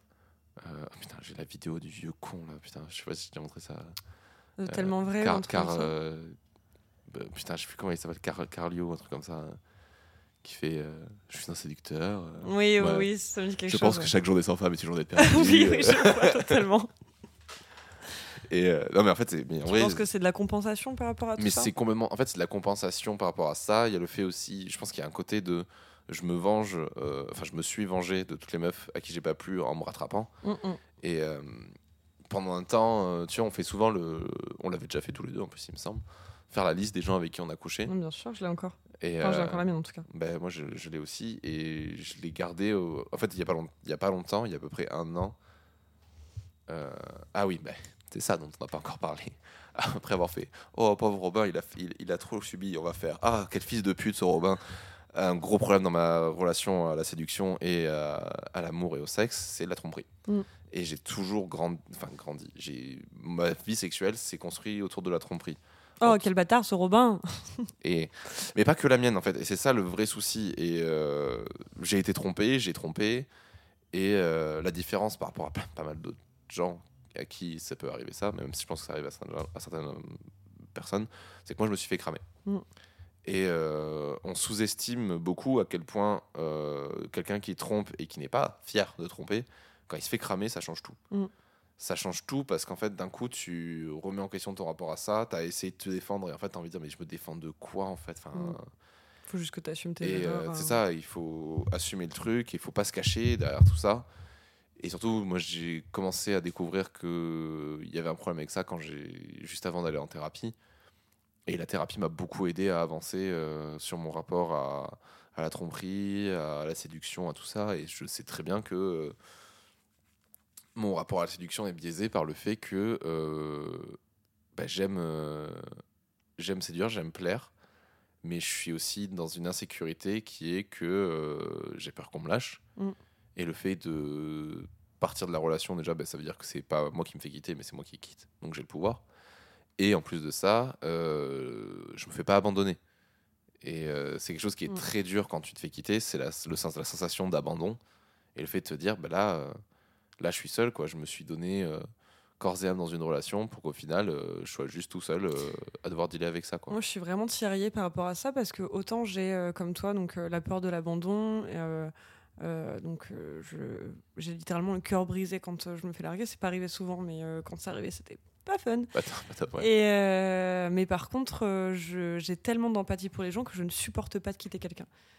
Oui. Donc, Ah ça, bah ça. ça m'est arrivé, ça a dû m'arriver, mais c'est très dur pour moi et pourtant je suis à fond dans le mood communication, il faut se parler et tout et je suis à chaque fois je dis non pardon en fait j'ai pas été claire avec toi quoi et je trouve ça trop dur en fait et ça me brise le cœur de quitter quelqu'un presque autant que d'être quitté.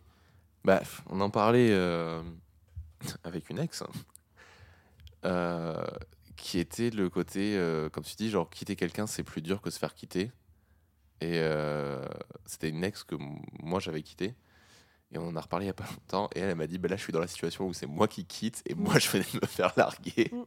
Et donc, on a reparlé de tout ça de ces points de vue-là. Et elle, elle disait pareil. Moi, je suis d'accord. Enfin, quitter quelqu'un, c'est extrêmement dur. Mm. Et euh, quand je me suis fait quitter, je sais que la, la chose que j'essaie de me répéter, malgré toute ma tristesse et le fait que c'était compliqué, c'était mais ne lui en veux pas. Non. Enfin, c'est la situation dans laquelle elle est, c'est hyper dur. Mm. t'as pas envie de quitter quelqu'un que t'as aimé ou que t'aimes, mais euh, bah, en fait, t'as pas grand chose à faire que de ravaler ta fierté, ton ego et dire bon, bah, c'est comme ça et j'avance quoi. Ouais. Et c'est et c'est dur et tu peux avoir des d'autres choses qui arrivent. Enfin, tu sais, enfin, moi je dis toujours, euh, il y a deux choses. euh, il y a deux moments où tu vis la rupture. La première, c'est quand tu dis c'est fini, et la deuxième, chacun la vit différemment. Mais moi, la deuxième, c'est quand j'apprends que l'autre a quelqu'un. Oui, c'est exactement ça. Ou, quand, ça. ou même quand juste l'autre accouche avec quelqu'un. Parce que le fait que tu saches que ben, ça, ça fait plus en trois phases, tu vois. ben, moi déjà la deuxième phase ça me suffit, tu vois, genre t'as envie de dire bah en fait quand tu couches avec quelqu'un euh, quand, quand ton partenaire couche avec quelqu'un d'autre que toi, t'es en mode bah là pour moi je suis en mode bah ça y est là je suis complètement effacé. Mm. Parce qu'en plus si ça se trouve c'est mieux, tu vois, et puis tu fais un milliard de films et tu fais et en Moi, fait ça, ça s'est fait en trois phases, mais le sentiment de rupture, c'est plus fait en trois fois. C'est Ouais. vraiment, euh, bah, en- surtout quand tu quittes quelqu'un avec qui t'es pas en mauvais termes. Euh, donc il y a la première phase qui est horrible, c'est vraiment l'effondrement de toute ta vie, tout ce que tu as projeté, etc. Et euh, la deuxième phase, c'est, alors je dis ça, voilà, pour les gens qui sont encore en bon terme, on avait pas mal d'amis en commun. C'est le moment où tu te rends compte que voir la personne, ça te fait plus de mal que de ne pas la voir. Ah, Là, ça, a été oui. la deuxième phase qui était dure, mais qui restait aussi un peu dans le déni, je pense, jusque-là en tout cas. Et la troisième phase, ça a été quand tu apprends qu'elle couche avec quelqu'un d'autre. Tu ne lui en veux pas, tu vois, tu serais très mal placé de lui en vouloir, mais, euh, mais ça fait quelque chose. Bah, en fait disons que T'es pas censé lui en t'es vouloir. pas censé lui en vouloir, c'est oui, ça oui. C'est plutôt ça, c'est-à-dire Enfin, qu'en fait après, moi, je parle pour moi. Moi, je lui en voulais pas parce que bah, j'étais mal placé pour lui en vouloir et bah, il il a pas de mais c'est pas parce que t'es mal placé que t'as pas le droit de ressentir cette ce chose-là. En fait, il faut l'identifier. Je dis pas que t'as pas le droit de le ressentir. Je dis juste que. Enfin, t'as le droit de ressentir de la tristesse, etc., mais tu peux pas en vouloir à quelqu'un, en fait. Ouais, mais tu choisis Pour pas d'en vouloir à quelqu'un. Hmm. En fait, en fait, tu choisis de garder ce sentiment ou pas. Mais le truc, c'est que si à ce moment-là, le truc que tu as ressenti, c'est que t'en voulais à la personne, bah, tu l'identifies et tu ravales ta fierté et tu passes à autre chose. Mais par contre, ne pas accepter le fait que ce sentiment soit rentré, c'est- du déni. Le fait d'en vouloir à quelqu'un? Non, le fait de, de dire, euh, bah, par exemple, si tu en veux à quelqu'un et que tu es en mode, euh, mais non, mais j'ai pas le droit de lui en vouloir, bah, en fait, oui, t'as pas le droit de lui en vouloir, mais si c'est ce que tu as ressenti, travaille dessus. Hmm, Pour moi, c'est pas vraiment le fait de lui en vouloir, c'était plus euh, bah, le sentiment d'être effacé. Oui. C'est peut-être, voilà, juste. oui, mais euh, moi, c'est ça, tu vois. ouais, moi, j'en ouais, veux ouais. parce que je suis En effacé. fait, c'est pas, euh, c'est pas le, le fait d'en vouloir à la personne parce qu'elle a eu un rapport sexuel avec quelqu'un d'autre, enfin, ou, ou qu'elle commence une histoire avec quelqu'un d'autre, peu importe en fait, ça ne nous regarde pas. Moi, je voulais pas savoir en plus de base. Euh, mais euh, c'est ouais, c'est ce truc de ah, ok, donc tu m'as quitté et là tu me fais comprendre que c'est vraiment fini. c'est ça. Ce qui est legit, genre vraiment, je peux. bah, Et surtout que je le, continue à le dire, je peux en vouloir à personne parce que bah, moi non, je serais mais- très mal placé aussi, tu vois. Mais ça, bah, ça fait quelque chose en tout ça, cas. fait, Oui, ça fait quelque chose et c'est dur et en fait c'est en fait c'est comme tu enfin comme on dit pour, au bout d'un moment c'est juste t'identifies ça tu passes à autre Mm. chose voilà, t'a- Mais ouais, moi je voulais pas savoir jusqu'à ce que je sache. Euh, les semaines qui ont suivi ont été compliquées. Et là, je me dis, ok, je crois que c'est mieux que je le sache parce que là, je suis en train de Bah, d'observer des trucs et de redéfinir des trucs par rapport à mes ruptures, des mots qui ont été choisis et me dire que je me suis peut-être fait des idées pendant tout ce temps, tu vois. On en a pas reparlé depuis, mais non ouais bah ouais mais on en ouais, parlera ouais, ouais. hors, Et euh, euh, t'as beaucoup de remises en question euh, ouais, par rapport à ça. bah, complètement Et la sexualité dans une rupture, pour moi, elle est, elle est super importante. On en parlera après dans, dans dans mon épisode. mais tout à fait Euh, Est-ce que tu as déjà. Est-ce que tu t'es. Un, deux, trois. salut soleil? bonsoir As-tu des fantasmes ou est-ce que tu t'es déjà senti objet de fantasme Donc, des fantasmes, ça peut être des pratiques, des lieux, des Ouais, bah, ouais, personnes. euh, j'ai en- bah, j'ai encore beaucoup de fantasmes il y a beaucoup de choses que j'ai faites ou que j'ai pas encore faites que j'aimerais refaire Euh, j'aime beaucoup les lieux publics ça c'est quelque chose que vraiment euh, je, je vous serre la main. Ça, je te serre la main, hein, vraiment, euh, régale. hein, c'est... Non, non, le public, c'est quelque chose qui m'excite beaucoup, mais c'est toujours très compliqué. euh, Aussi parce que tu as la question du bon, on est complètement en train de le faire dans lieu public. Euh, S'il y a un gamin qui passe, c'est pas top. Mm. Ouais, pour moi, il y a le lieu public et le lieu public. Il Ouais. y a genre euh, euh, la plage la nuit, où c'est quand même. Ah oui. bah, tu peux te faire cramer, mais c'est moins cramé que dans les toilettes d'un bar. Tu vois? Ouais, mais c'est cool aussi. ça. Ouais, mais ça, me- ça me fait beaucoup plus peur par contre euh, oui, dans mais les la, la peur, d'un bar. la peur c'est- crée l'excitation qui crée ouais, du coup le. alors il y a la peur et l'angoisse aussi. C'est Ouais, mais je trouve que ces deux trucs fait monter l'excitation. Moi, c'est pour ça que ça me. Tu vois, c'est. Ouais, t'as la peur de te faire cramer, mais euh, moi, le truc que j'adore aussi, c'est euh, justement le fait que bah, potentiellement, il y a des gens qui t'entendent. Mm. Et déjà, c'est tout bête, mais entendre des gens baiser, moi, ça peut m'exciter. Oui, moi aussi. C'est, tu vois, genre. Ça dépend qui après. Mais euh, oui. Mais je- alors. je- ça- ouais, ça dépend qui. Quand c'est des amis proches, moi, ça je- ça m'excite pas du tout. hein. Mais en fait, c'est la différence entre. Même si c'est des amis proches, j'entends pas mes amis baiser, j'entends des gens baiser. Ah non, moi je sais. j'ai une sorte de si je sais, Après, ça, si c'est vraiment des amis pas, trop proches, euh, Non, mais par exemple, tu vois, genre, c'est tout bête, mais un jour, si je t'entends Ken, ça va pas m'exciter, je vais juste être mort de rire parce que je vais en Ouais. Oh, la Léa Delphine Yeah, vas-y, mon champion Oh fuck Ah non, ta gueule T'es vraiment un enculé. Je te déteste, t'es obligé de le laisser maintenant. Non, je peux mettre un bip. Non, tu peux le laisser. Je peux le laisser. Oui. T'es gentil. Je rougis Non, mais Super. tu vois, genre, effectivement, il y, a il y a ces choses-là. Pareil, pareil, pareil, tu vois, genre, il y a des membres de ma famille, si je les entends baiser, ça va pas m'exciter du tout. Au contraire, je vais être gêné. Ouais, c'est pas pareil. Mais tu vois, il y a différents trucs. Mais euh, du coup, exclu tous les trucs proches. Non, la plupart des fois, quand j'entends des gens baiser, ça m'excite de ouf. Ouais, oui. En dehors du cercle proche, je suis Voilà. d'accord. Et c'est pas parce que je les imagine en train de baiser, c'est juste que j'entends les gens baiser Mm. et que je suis en mode, bah, j'ai envie de baiser, du coup, maintenant, super, bravo. Bravo. Ah, vous avez de la chance, hein. Super ça, putain. Donc ouais, non, il y a plein, il y a plein de trucs qui m'excitent. Et euh, pour répondre à ta deuxième question, du coup, sur la question de l'objet du fantasme, c'est, ça m'est arrivé. C'est pas, je suis pas un fantasme, enfin, je suis pas d'être un fantasme ambulant. Donc, euh, enfin, en tout cas, on m'a pas fait ressentir ça. Par contre, on m'a déjà fait ressentir euh, le côté fantasme. Bah, euh, j'ai été dans un groupe de musique, donc forcément, et j'ai été chanteur, guitariste. Donc forcément, tu as le côté cliché du, du musicien, tu vois. Mm. Genre, on veut le musicien, on veut le chanteur, le machin. Ça m'est pas arrivé souvent, hein, mais ça m'est arrivé une fois où clairement j'ai senti que là, on voulait me pécho parce que j'étais le musicien. Mm, mm. Et moi, clairement, je suis allé vers la meuf parce que c'était la groupie, tu vois. Ouais. Donc il y a eu une limite un petit côté. Ouais, mais il y a eu même limite un côté jeu de rôle qui était pas Ouais, désagréable. Et euh, surtout que vraiment, c'était le cliché sexe, drogue et rock'n'roll où tu fais. Tu chopes la meuf, tu te retrouves dans le lit à rouler un buzz et, et tu fumes le ouinge et après tu baises. Bon, tu fais C'est super. cliché. J'adore faire je suis ça. un cliché. J'ai dormi une heure ce soir-là. C'était compliqué le le lendemain. C'était ça valait super le coup.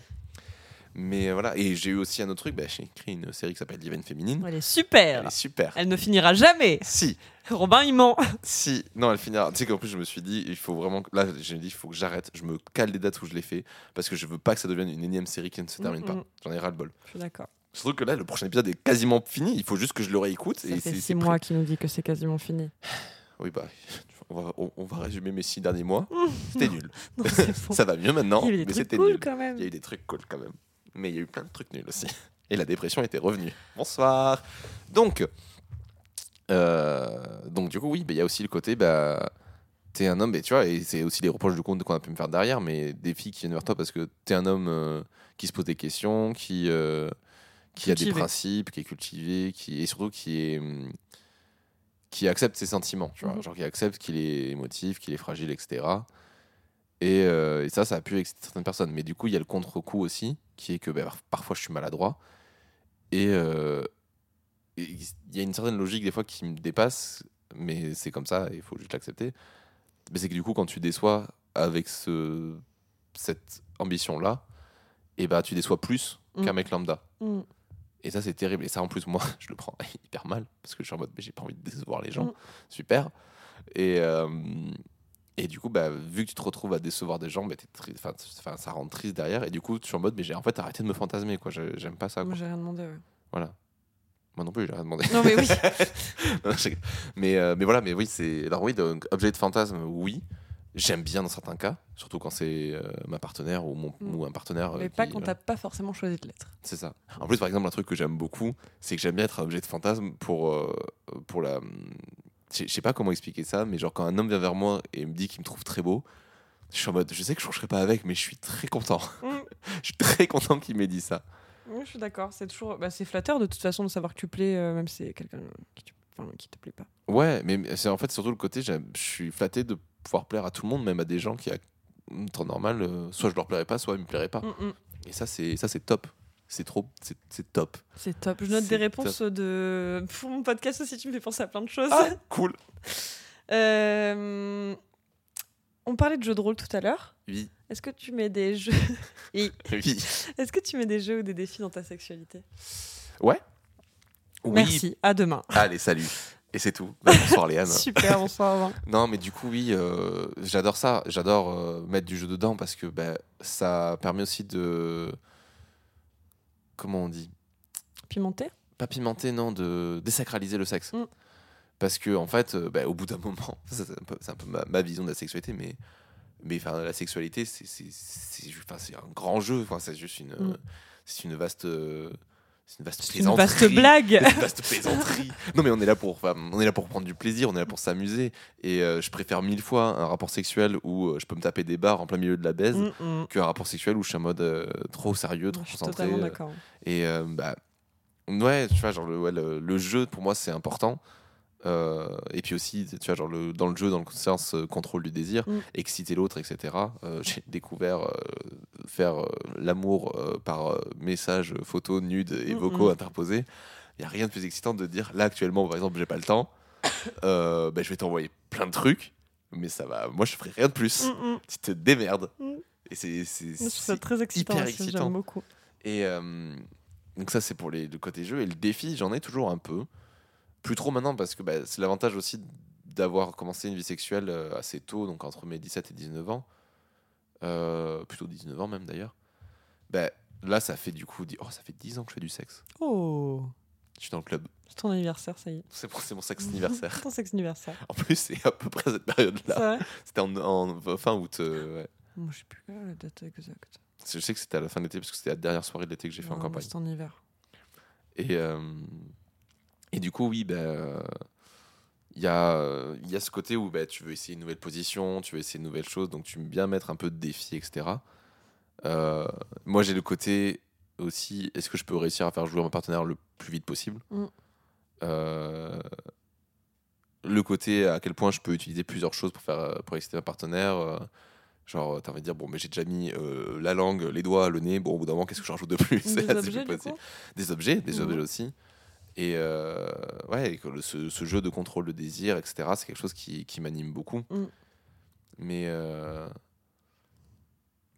mais tu vois, genre des fois, je me, je, je sais pas. Là, tu vois, par exemple, en ce moment, j'ai la grande question que j'ai dans ma sexualité, c'est est-ce que j'ai vraiment une grosse libido ou est-ce que j'aime juste le fait qu'on m'aime?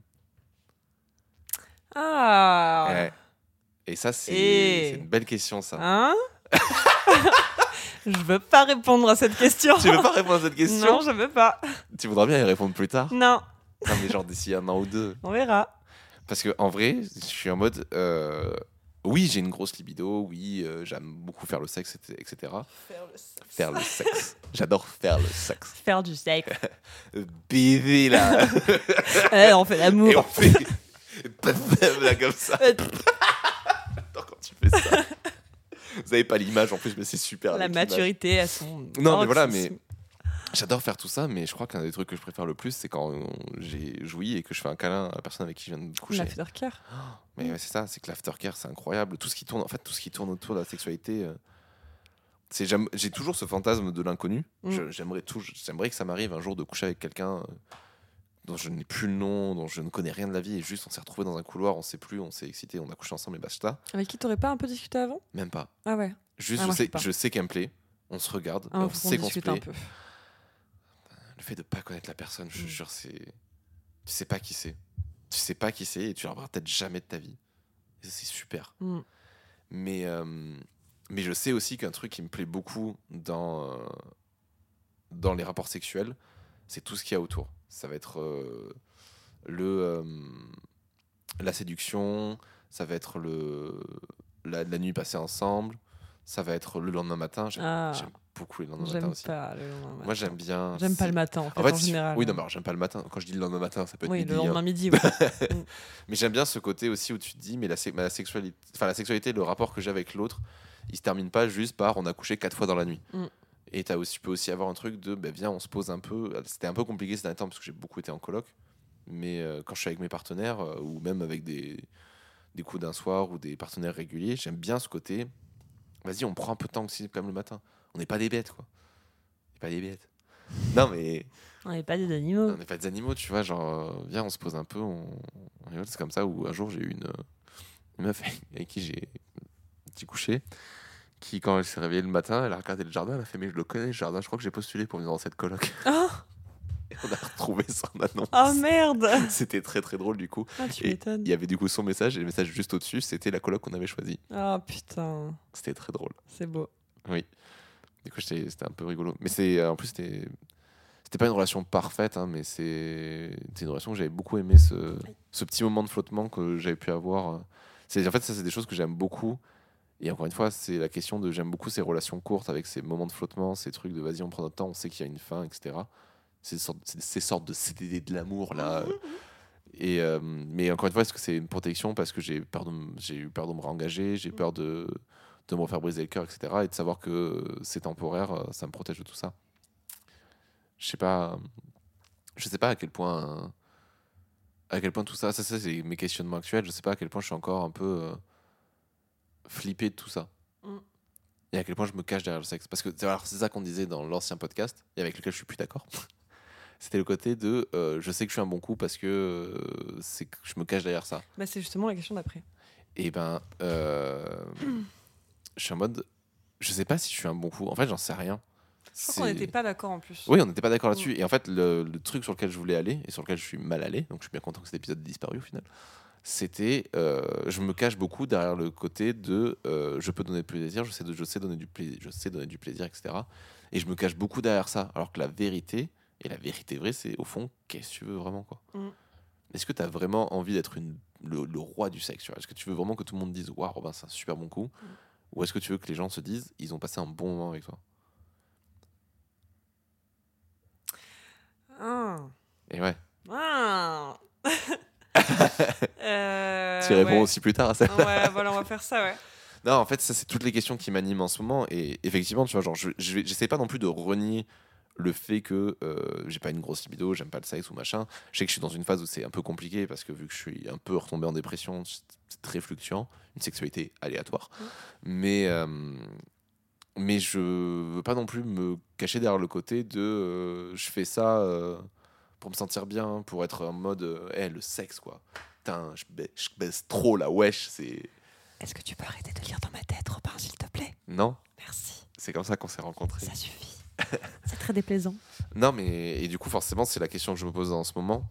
Et il n'y a pas de, y a pas de réponse concrète à part, euh, à part oui. Je pense que il faut finir cette thérapie déjà, Mhm. mais aussi, euh, ben en fait, ça se trouve, c'est pas ça qui te plaît. Et qu'est-ce qui te plaît vraiment concrètement? Donc tu préfères. Donc ça rejoint la question de qu'est-ce qu'un bon coup pour toi. Pour, pour toi, c'est même pas forcément le sexe, c'est juste le moment passé ensemble. C'est le moment, c'est un ça. peu hors du temps. euh, Mais je disais par exemple, du moment qualitatif plus que du sexe qualitatif? Ouais, et euh, bah, la traduction moi que j'en avais sur le bon coup, c'était euh, un bon coup, c'est quelqu'un à qui je peux dire je t'aime quand je vais jouir. Ok, Et, ah, je vois totalement. et en fait, c'est pour moi c'est ça un bon coup, c'est-à-dire que c'est pas quelqu'un qui connaît super bien le sexe ou qui machin, c'est quelqu'un où dans l'instant présent, tu, tu serais capable de lui dire je t'aime. Mm. Pour citer Lana Del Rey, God damn man child, you fuck me so good that I almost say I love you. C'est beau. Et oui, c'est terrible. C'est la première, c'est les, les premières phrases de Norman fucking Rockwell. Comment je ne peux ne pas aimer cet album. c'est exactement ça. C'est le fait de te dire, euh, là, je suis tellement bien, je suis tellement sensible à toi-même que je suis capable de te dire je t'aime. Il y a eu des, des histoires comme ça qui me sont arrivées il y a pas longtemps, où, et je pense qu'on se cache beaucoup derrière ça aussi, toi ou moi, à mon avis, sur le côté, ben, l'avantage des coups d'un soir ou des gens que tu vois en CDD d'amour, euh, tu peux beaucoup plus te lâcher et tu sais qu'au bout d'un moment, tu les verras plus. Mm. Et donc, eux, vrai. ils partent avec ça, ils dealent avec euh, comme ils veulent. si S'ils veulent pas en parler, en plus, t'en parles au début de la relation, mais si elles veulent- ils veulent pas en parler, on n'en parle pas. Mais au moins, tu as, pu parler de quelque chose d'intime avec quelqu'un, et ça, c'est chouette. Et ça permet de te libérer euh, d'un poids ou d'une chose où tu es en mode, mais en fait, je sais pas à qui en parler d'autre. quoi. Mm. Et ce moment-là précis, tu as été la personne qui m'a permis d'avoir ça. Parce qu'il n'y a pas d'attente force... enfin, il y a pas d'attente particulière sur euh, une potentielle relation ou, ou quoi Ouais, que ce soit d'autre, étant donné que tu sais que ça va se finir en fait. Oui, et Mm. tu peux, du coup, tu peux te lâcher beaucoup plus. Et euh, c'est quelque chose qu'il faut rapporter dans les relations de couple aussi. Ouais, ouais, je me suis Il faut que cette intimité-là aussi. Ouais. euh, depuis, euh, depuis ma rupture, c'est bah, écoute, meuf, genre arrête de te projeter avec, euh, avec les grosses histoires d'amour que t'as parce que euh, bah, peut-être que juste il y a des histoires d'amour qui sont super belles, mais qui sont faites pour se finir à un moment. Oui. Et c'est pas grave, genre, euh, ben ouais, ça va te faire un peu de mal, mais au moins tu auras vécu un truc cool et ben c'est bien, tu vois. c'est dur de se le dire. Je le dis, Ouais. je le dis maintenant, mais je me le disais pas le lendemain de ma rupture, tu vois. Mais, euh, Mais bien sûr. mais, euh, mais ça se réfléchit et c'est intéressant comme façon de penser. Les gens que tu vas rencontrer, ils vont avoir un gros impact sur toi. Euh, ils, vont te, ils vont te faire vivre un, truc de ouf, des moments de ouf, et puis juste, bah, c'est, ça se finit et c'est pas grave, c'était bien, tu vois. Oui, et puis après, tu vois, c'est tout bête, mais t'as les. T'as aussi un truc qui fait que ça te marque à vie et il faut que tu acceptes que euh, ça t'a marqué à vie, que c'est comme ça. Genre les, les premières histoires d'amour. Moi, j'ai recroisé euh, un de mes premiers amours euh, il y a pas longtemps. Mm. Il a pas longtemps, il y a un petit moment maintenant, du coup. Mais dans l'année, là. Et euh, c'est très particulier comme, comme mood. C'est. Mm, mm. On, Ça on en a parlé et c'était en mode. Elle m'a dit un truc. euh, On a fait la même chose en fait. on fait les- on fait les mêmes choses. Oui, Mais elle m'a- dit un truc qui m'a beaucoup perturbé et je ne sais pas comment dealer avec cette info. C'est elle m'a dit euh, Moi, j'ai pas envie de mettre un mot sur ce qu'il y a entre nous parce que c'est tellement personnel et unique que j'ai pas envie de le ranger dans une case ou quoi que ce soit. Et que si je mets un mot dessus, c'est comme si c'était euh, euh, banal. Mm. Et mode c'est touchant. c'est ouais, c'est très touchant. Et touchant. je, sais, je suis en mode Je sais pas comment dealer avec cette info en fait. Mm. Moi, je l'aurais bien pris à ta place. Je sais pas comment tu l'as mais- je l'ai bien pris, mais euh, bah, vu que en ce moment je vois quelqu'un d'autre, c'est très compliqué. Oui. Parce que tu as envie de dire, c'est très touchant ce que tu me dis là, mais euh, Mais ça veut pas dire qu'elle veut continuer quelque chose. Ça veut dire non, que ça veut bien pas. C'est, voilà. sûr, mais euh, c'est comme tout au revoir qui est difficile, tu Mm. vois. Genre, c'est de dire, euh, ben là, moi j'ai bien envie de te garder euh, en tant que pote dans ma vie, mais au vu de tout ce qui s'est passé, je pense qu'effectivement se revoir serait très Ouais, compliqué. par contre, je suis d'accord. C'est qu'on n'est pas, on n'est pas en pas vers une terme, relation euh, saine, en tout cas, si les portes sont ouvertes. Bah c'est ça, Pas une relation d'amitié saine, du moins. tout complètement. Euh, on en a déjà un petit peu parlé, mais c'est quoi ton rapport entre hier et aujourd'hui? Au sexe, bien sûr. Et ben euh, hier c'était un objectif, c'était beaucoup euh, du scoring, c'était beaucoup euh, il faut faire tel ou tel truc, tel machin, et puis il faut ken avec plein de meufs, etc. Il faut être un bonhomme, tu vois, genre très euh, même si euh, je reste quelqu'un de très romantique et de très euh, très attaché à, à tout ce côté séduction machin, t'avais quand même beaucoup aussi ce truc de compteur, tu vois. Mm. Et que ce soit aussi dans le temps, tu vois, il y avait un truc très con qu'on a fait pendant un temps dans, le, dans la série. Bref, le coloc a un compteur de baise. Oui. Et euh, ils avaient lancé à la fin de Bref une application Bref, il y avait le compteur de baise Oui, oui, que tu pouvais rappelle. remettre à zéro une fois que tu avais Ken. Et entre potes, on l'avait installé et il y avait beaucoup ce truc de tiens, regarde, moi je l'ai remis à zéro. Mm. Et moi, toi, tu vois ton truc tourner, t'es en mode putain, mais moi, faut que je Ken aussi, là, c'est pas Mm. possible. Et aujourd'hui, je me suis beaucoup libéré de tout ça. Je pense qu'il y a. C'est encore difficile, le chemin est encore long et je pense que ça va prendre le temps que ça prendra. Mais. euh, Et j'ai su désacraliser le sexe, j'ai su désacraliser le score. Et le truc aujourd'hui aussi, c'est ça aussi le, le côté de la liste des gens avec qui ken, c'est de se rappeler de il t'en faudra encore combien pour accepter que c'est bon. Mm. Tiens, genre, est-ce que tu te fous dans une boulimie sexuelle ou est-ce que tu acceptes le fait que c'est pas ça qui est important? Et du coup, c'est ça tes attentes par rapport à ta future sexualité? C'est arrêter de, de penser en tant que boulimique du sexe et plutôt te satisfaire de ce que t'as? Ouais, déjà, en vrai, je- ça, euh, pas forcément de me satisfaire de ce que j'ai, tu vois, genre, euh, c'est important de continuer à le questionner, de le travailler, etc. Parce que peut-être que ce que j'ai actuellement ne durera pas éternellement. Peut-être plus en reformulant, de te rendre compte que ce que tu as, ça te convient Ouais, c'est ça. Ouais. C'est savoir se, sa- savoir se satisfaire de ce que tu as euh, et travailler aussi pour que ce que tu as euh, Reste quelque chose reste quelque chose qui te Oh, satisfait. c'est beau l'un ne va pas sans l'autre, en C'est fait. vrai, C'est vrai. Euh, Est-ce que tu aimes le sexe, Robin? Je déteste. Super Ah, C'est pour mais- ça qu'on s'est rencontrés Et oui, c'est pour ça qu'on a fait ce podcast et c'est terminé du coup. non, mais du coup, euh, est-ce que j'aime le sexe? Ouais, mais comment? Mm. C'est la grande question. questionnes là-dessus en ce moment, en tout cas. c'est comment j'aime le sexe et pourquoi j'aime le sexe? Mm. Qu'est-ce qui me plaît dans le sexe? C'est toutes ces questions-là qui sont hyper intéressantes parce que oui, j'aime faire du sexe. euh, j'aime beaucoup de choses dans le sexe. euh, j'aime donner du plaisir. J'aime qu'on s'occupe de moi. J'aime partager ce plaisir. Euh, je l'ai pas souvent fait, mais euh, j'aime quand on est plusieurs. J'aime quand c'est des, des grands moments, des sortes de messes euh, du sexe. euh, Une messe j'aime- du sexe. J'adore l'idée C'est la magie. Qui est la papesse du sexe alors putain, la papesse du sexe. J'ai décidé que ce serait une papesse et pas un pape. Hmm, bah surtout que pour le coup ça marcherait mieux qui serait la papesse du sexe. Ça dépend est-ce qu'elle fait partie de la, de la soirée ou pas. Mais euh, La soirée? mais est-ce qu'elle fait- est-ce qu'elle fait la- juste les prières ou est-ce que Ah, est-ce qu'elle participe à la messe du sexe à la Ouais, messe? Elle participe. Yennefer Van, Van der Van der... Hein Elle. c'est la, ah, c'est la meuf de, dans The The Witcher. Witcher. Ah, on pourrait mettre une Yennefer. elle super. Euh, hmm, comment j'ai reçu le fait que ton partenaire ait une envie que tu ne partages pas? Ou inversement Euh...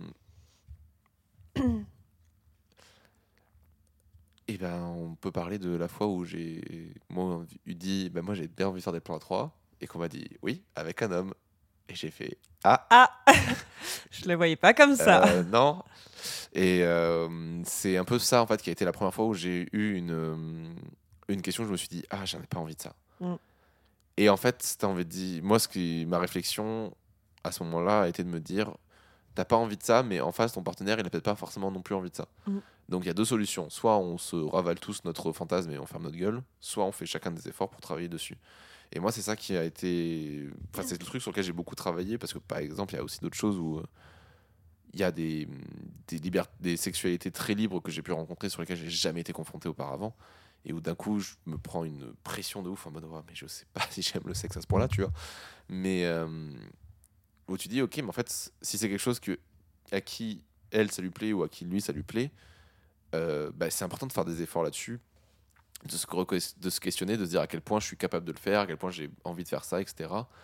Et euh, notre sexualité doit pas rester euh, la même tout le temps. C'est une sexualité, c'est mouvante, ça bouge, etc. Et se questionner sur, du coup, sur ces choses-là est hyper important. T'es pas obligé de le faire, mais je trouve que c'est important de se questionner sur l'envie de ton partenaire que toi t'as pas vu venir. Mm. Parce qu'au final, enfin, quand on a, par exemple, dans ce cas-là, quand on a commencé à réfléchir à, ben, euh, avec un autre homme, j'ai fini par me dire, ok, je pense que ça peut être acceptable, surtout dans le sens où euh, je suis capable de faire confiance à, ma- à ma- mon partenaire jusqu'à ce point-là. Ok. Et je pense que, tu vois, genre, moi, ça a été aussi un truc de me dire, si je suis capable de faire confiance à mon partenaire jusqu'à ce point-là, je pense que je peux commencer à arrêter d'avoir peur pour elle pour des trucs à la con. Ouais. Ou ça t'a fait réfléchir du coup sur ta propre jalousie après. Ouais, complètement. Mhm. C'est-à-dire que je suis pas quelqu'un de jaloux de base, mais certaines choses sur lesquelles j'ai encore des, des vieux réflexes, des vieilles craintes, des machins. euh, Et je sais que par exemple, bah, c'est tout con, hein, encore une fois, on en a parlé, hein, je suis quelqu'un qui a trompé, donc forcément j'ai la peur et qui a été trompé. Mhm. Et du coup, j'ai tout le temps la peur de ça.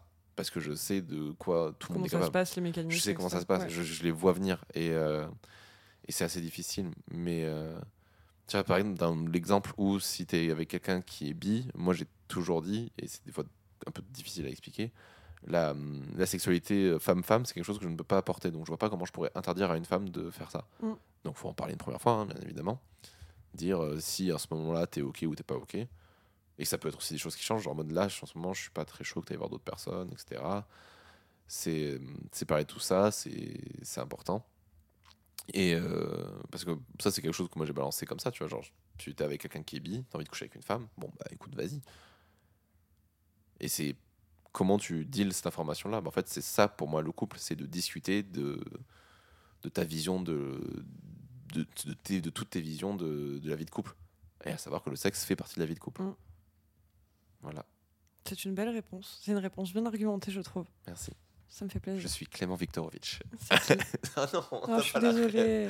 C'est celui qui parle de hum, d'éloquence et de chez, euh, chez France Info, tout ça. C'est, il est sur quotidien aussi. Ah si, euh, jeune petit brun là. Euh, ouais, un peu, un peu chauve, je crois, il fait des, avec des enfin, petites lunettes. Il fait des. C'est ce qu'on appelle un procédé de rhétorique. Ah non, non, c'est pas lui. Ah, je te montrerai. Euh, c'est quoi la dernière chose que t'as appris sur le sexe? Oh, bonne question. Oh. C'est quoi la dernière chose que j'ai appris sur le sexe? Que c'est cool Non, pas du tout. Euh, Tu réfutes tout ce que tu viens de dire ouais. C'est cool, super. c'est cool. Euh, Non, mais je, je crois Après, tu as un peu répondu dans l'entièreté de ton podcast, je trouve. Hein. Ouais, complet, mais y a... bah, après, il y a des anecdotes rigolotes. On peut mettre les anecdotes rigolotes à ce moment-là.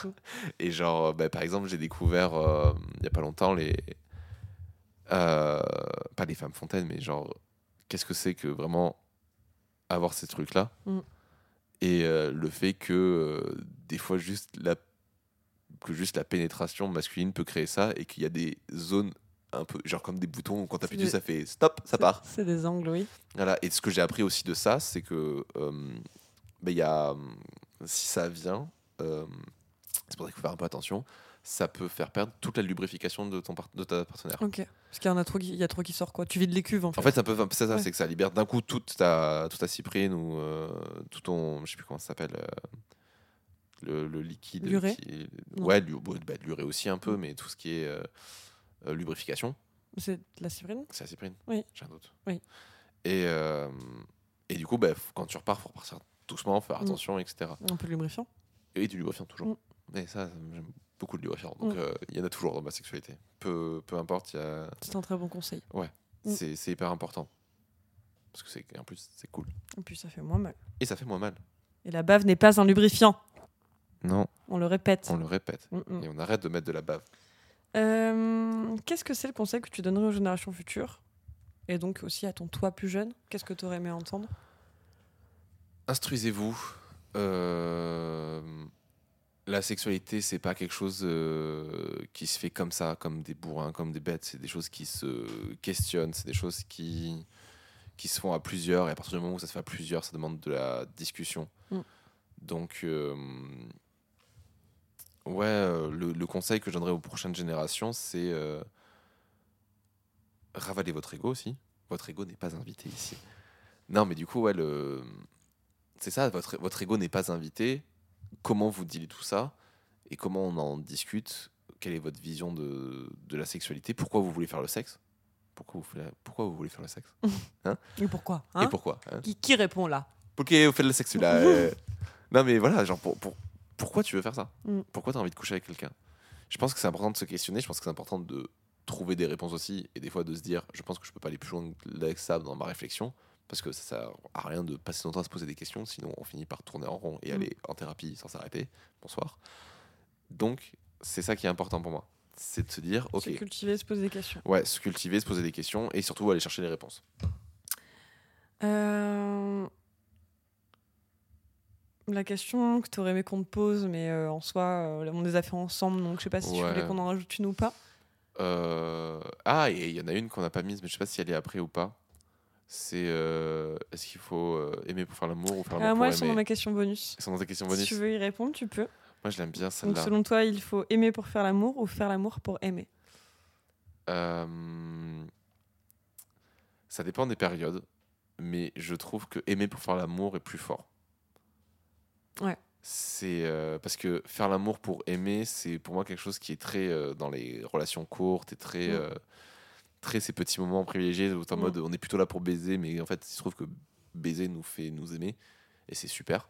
Mais je pense pas que qu'une relation sexuelle se fasse, enfin qu'une relation solide se fasse juste sur par le fait qu'on a bien baisé ensemble. Alors que c'est quand t'aimes quelqu'un, baiser avec, c'est encore, c'est souvent plus fou. Ouais, ça, dépend. hein. Ouais, je sais pas. Je suis toujours pas mais- décidée sur cette question. Cette question, Elle dure, souvent, hein, elle est euh, dure, suivant les jours, j'ai pas la même réponse. Ah, voir. C'est plutôt chiant. Pose-moi la question il y a 4 mois, je t'aurais pas dit la même chose, hein, clairement. Peux-tu nous donner une musique qui t'évoque la sensualité ou la sexualité En sachant qu'il en faut ne donner qu'une, tu as déjà un podcast sur la musique, tu n'en sors qu'une, Robin. J'en ai qu'une. Mais j'en ai qu'une, et alors, euh, en vrai, j'y ai repensé parce que bah, déjà, elle est dans, elle est dans ma playlist. Elle a C'est- changé de, du, des premiers épisodes qu'on avait fait. Ouais, elle a changé des premiers. Alors, en fait, j'aime beaucoup euh, Beetlebum de Blur parce que je C'est trouve celle-là que tu avais dit, je crois. c'est ça que j'avais dit de Ouais. base. Et euh, en fait, j'aime beaucoup sa construction parce qu'elle est très euh, progressive Mhm. et elle fait comme des sortes de montées d'orgasme Mm, tout du long avec des moments de, de, petits moments planants comme on a après cette espèce d'état de d'état Trans. second Mm. après l'éjaculation ou l'orgasme, etc.